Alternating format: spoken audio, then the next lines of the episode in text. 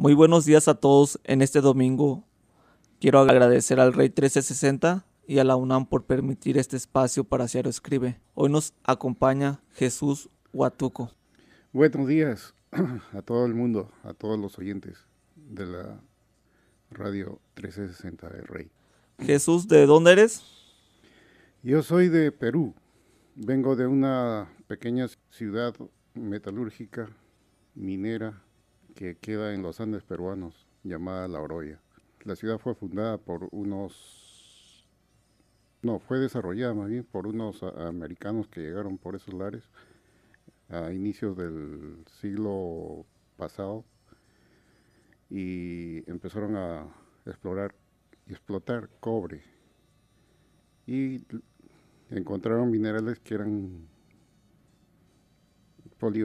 polimetálicos y salieron oro, plata, cobre, zinc, ah, platino, perdón.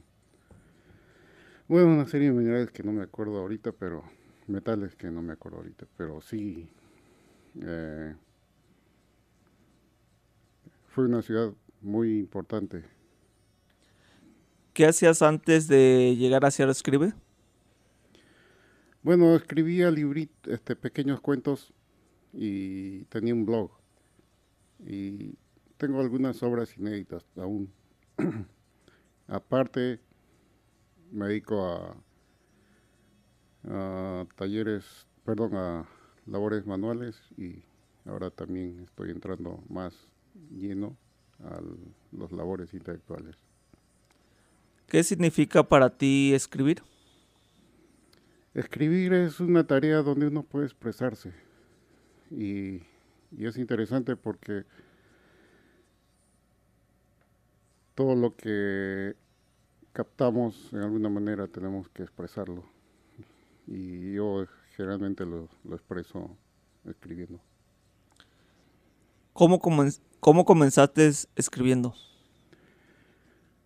Oh, pues en, en la escuela era un buen alumno y tenía buenas notas y me gusta escribir.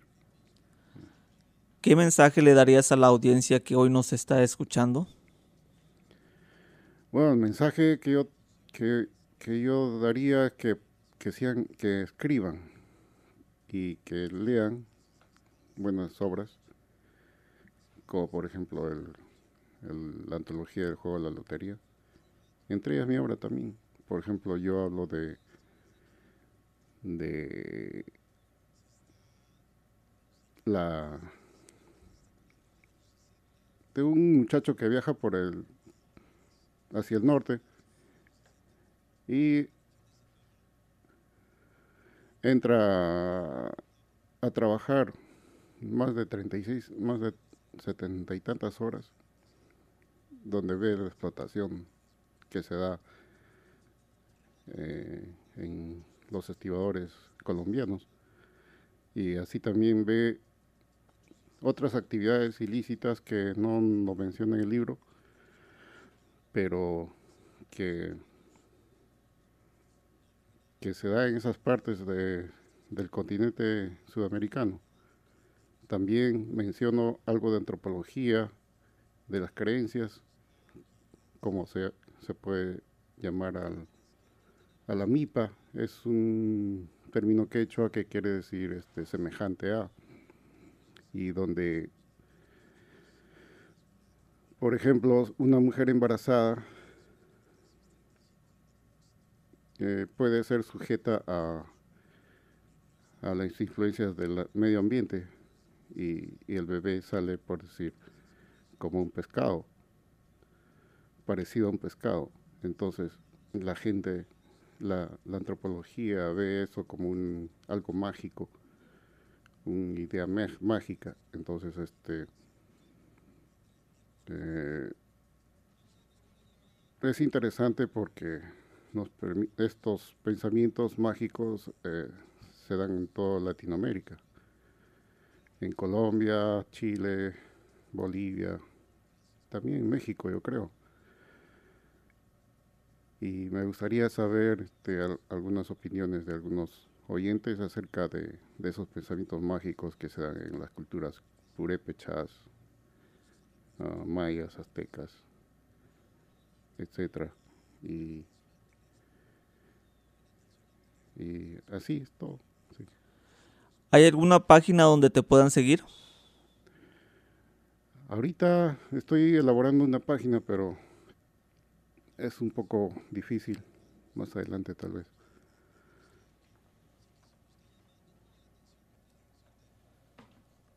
Hoy nos acompaña Jesús a leer su obra que publicó en la segunda antología de Ciaro Escribe, que se llama Mipa de Guapar. Sí, el título es Mipa de Guácar. Debido a un error tipográfico salió Mipa de Guapar, pero es Guácar. Patas largas tiene el ave.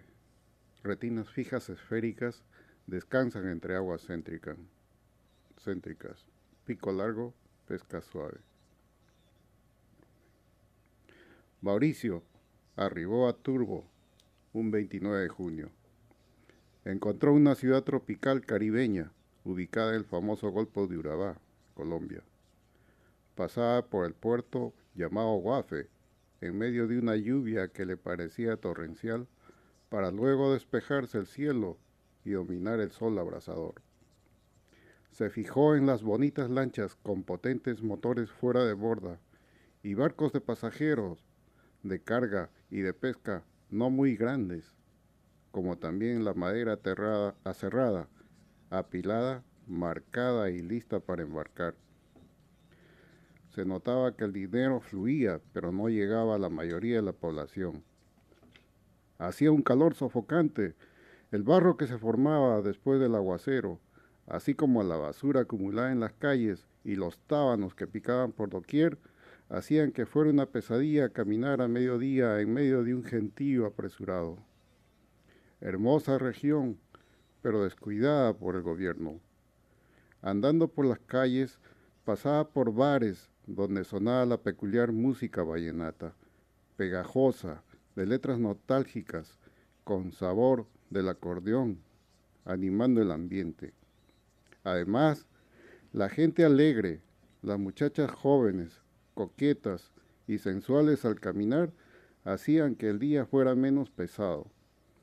El olor a comida de algunas fondas invitaba a probar algún exquisito platillo los marineros tomaban unas cervezas bien heladas luego del viaje. Algunos pasajeros saboreaban su café tinto bien cargado. Mauricio tenía 20 años, estaba de paso, venía del sur, deseaba llegar a México para después tratar de ingresar a Estados Unidos. Eran tiempos a comienzos de los 80 del siglo pasado. Trataba de mimetizarse con la población a donde llegara, pero allí, en Turbo, la mayoría de la población era afrocolombiana. También había gente de tez clara de la zona de Medellín. Siempre le preguntaban de dónde venía.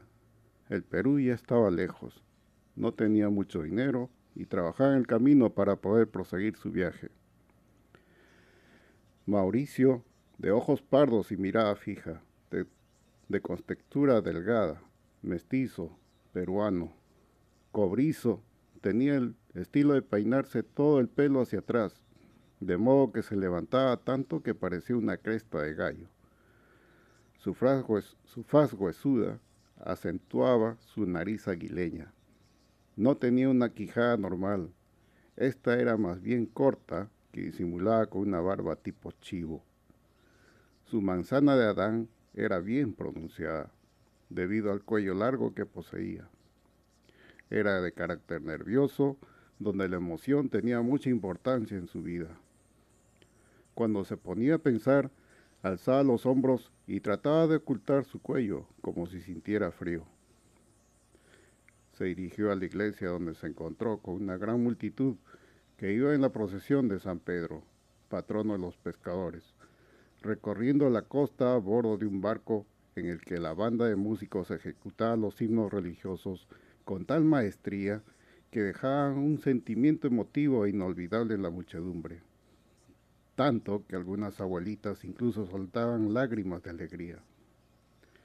Los pescadores, hombres fornidos y de rasgos vastos, oraban por una buena temporada de pesca, nobleza que valía la pena resaltar.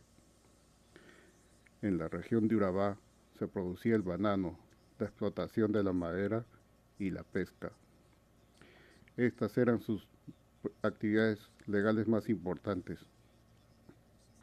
Mauricio comprendió esto y luego de averiguar dónde trabajar, se presentó en el llamado sindicato, que era el lugar autorizado para contratar a estibadores de bananos. Le dijeron que tenía que presentarse dentro de dos días, a las 4 de la mañana, en el Guafe, de donde lo llevarían al Tamar, puesto que no había puerto para, embarcaciones de gran calado. Seguro de que, tenía trabajo, decidió caminar por la playa hacia el norte y encontró un anciano, Miguel, de pelo canoso y piel oscura, surcada de arrugas, recostado en una hamaca escuchando noticias a través de su vieja radio pilas. Su casa equidistaba del mar y del río Turbo. Luego de conversar un rato, quedaron en que Miguel le rentaría un cuartito por una semana a un precio módico. Era normal llevar un mosquitero y una hamaca para un viajero por esos lares y Mauricio lo llevaba consigo. En las tardes, el sol se ocultaba por el oeste y los, atardeceres frente al mar eran inolvidables. Como a las cinco de la tarde, la presencia de los mosquitos aparecía con su peculiar sonido. Al rato llegaban un par de aves zancudas blancas, las garzas. Caminaba en la orilla del mar y en la de la, y en la de la desembocadura del río con su canto singular característico. Al día siguiente, Mauricio pasó el día contemplando el mar. Presenció una garza sigilosa en medio del agua. Se puso a observarla y se dijo para sus adentros, ¿por qué me preocupo y me pongo tenso por el futuro? Es mejor calmarse, como la garza que no se desespera al no encontrar presa. Al contrario, se ve relajada y usa todas sus ventajas para pescar. Sus patas parecen cañas de arbusto y los peces pasan a través, por lo que en el camino son capturados de un certero picotazo.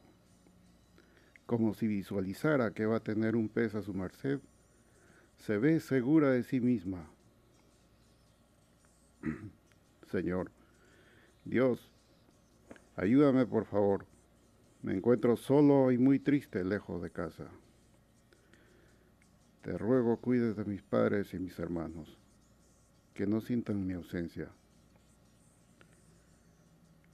Luego de trabajar aquí, tengo que dirigirme a Candí, abastecerme de víveres básicos e ir por la selva del Darién, subiendo a la loma principal para luego bajar siguiendo el cauce de los ríos, cuidando de no dejar rastro, a pesar del clima lluvioso que ocurre en esos bosques. La alta humedad hace que la ropa se pegue al cuerpo. Además, el pasaporte y los cerillos corren el peligro de empaparse de agua. Dicen que los indígenas panameños son asimilados a la guardia que patrulla la frontera y siguen los rastros de los que pasan por allá. Si los detienen, les quitan su dinero y los devuelven al lado colombiano. Evadiéndolos en la jungla, ya se puede cantar victoria. ¿Cuánta gente con grandes ambiciones y energía de juventud confiada en un futuro mejor? ¿Cuántos llegarán a realizar sus sueños? La realidad es muy difícil. Temprano de madrugada, más de medio centenar de personas fueron llevadas a una barcaza hacia altamar. Llegaban a dos barcos, uno repleto de banano verde en cajas de 50 libras y el otro vacío que se llenaría de banano. El trabajo consistía en tomar una caja, pasarla a un compañero y este a otro y así sucesivamente hasta llegar a unas fajas transportadoras para llegar al barco refrigerado que se va a Europa, donde otra cantidad de gente las acomodará del mismo modo. La mayoría de los trabajadores eran afrocolombianos. Trabajaban cantando, lo que le hacía recordar a Mauricio tiempos remotos de épocas injustas. Luego, un muchacho con acordeón interpretaba canciones de lo mejor del repertorio, vallenato, aquellas que se oían en las cantinas. Se trabajaba como tres días sin dormir. Cada seis horas les daban de comer. El calor era insoportable comparado a un baño sauna. El sudor no solo corría a través de la frente de los estibadores. Si uno observa desde dentro hacia afuera, podía ver el halo de vapor que se iba evaporando del cuerpo de cada persona. También había gente de Medellín, gente blanca y mestiza, con quienes Marcelo tenía cierta afinidad. Eran los llamados paisas. Algunos iban a Panamá y se veían decididos a todo. Uno de ellos, Toño, notando cierta hostilidad de algunos afrocolombianos hacia Mauricio, le aconsejó, Eh, muchacho, llévate bien con los morenos. Podrías terminar en el mar y nadie ha visto nada. Todo esto era nuevo para Mauricio. Al principio las cajas se sentían pesadas, pero luego aprendió a manejarlas. Con la práctica se iba desarrollando la maña, de tal manera que luego el trabajo no era tan difícil como se veía.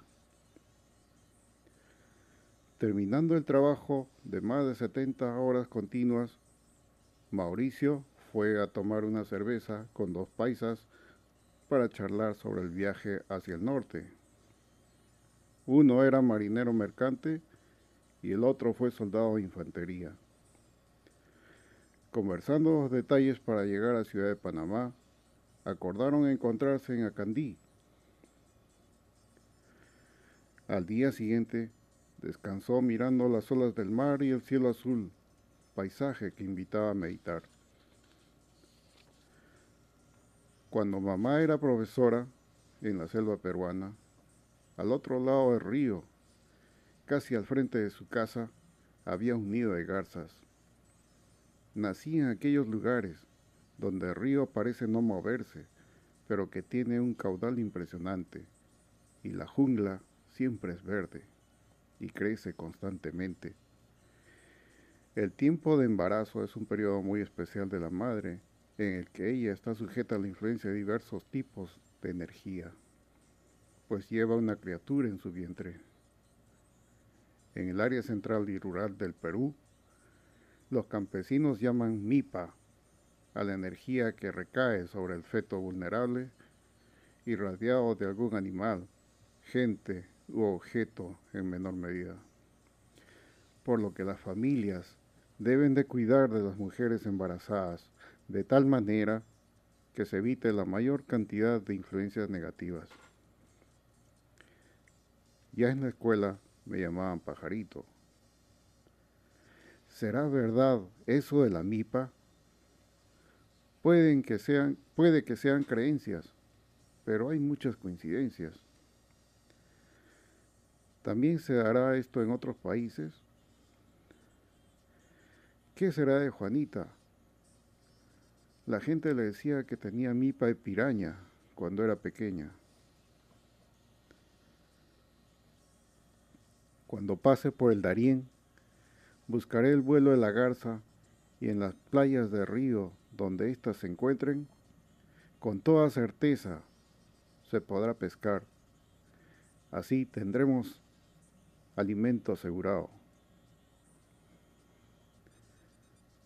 Al volver a su cuartito, ya tarde, se encontró con familiares de Miguel, dedicados a difundir el folclore afrocolombiano, animados por tambores sonoros que entonaban la música del mapalé, un baile muy exótico que se danza con frenesí.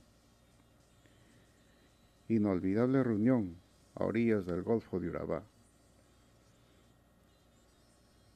Extremidades huesudas, como levitando en agua, que ahora el cardumen mengua, pico artero a perezas rudas. Observación. Mipa en quechua, en la zona central del Perú, significa semejante, parecido. Y huácar en quechua, del sur del Perú, significa garza. Gracias. Muchas gracias Jesús por acompañarnos. Gracias a usted y a toda la audiencia.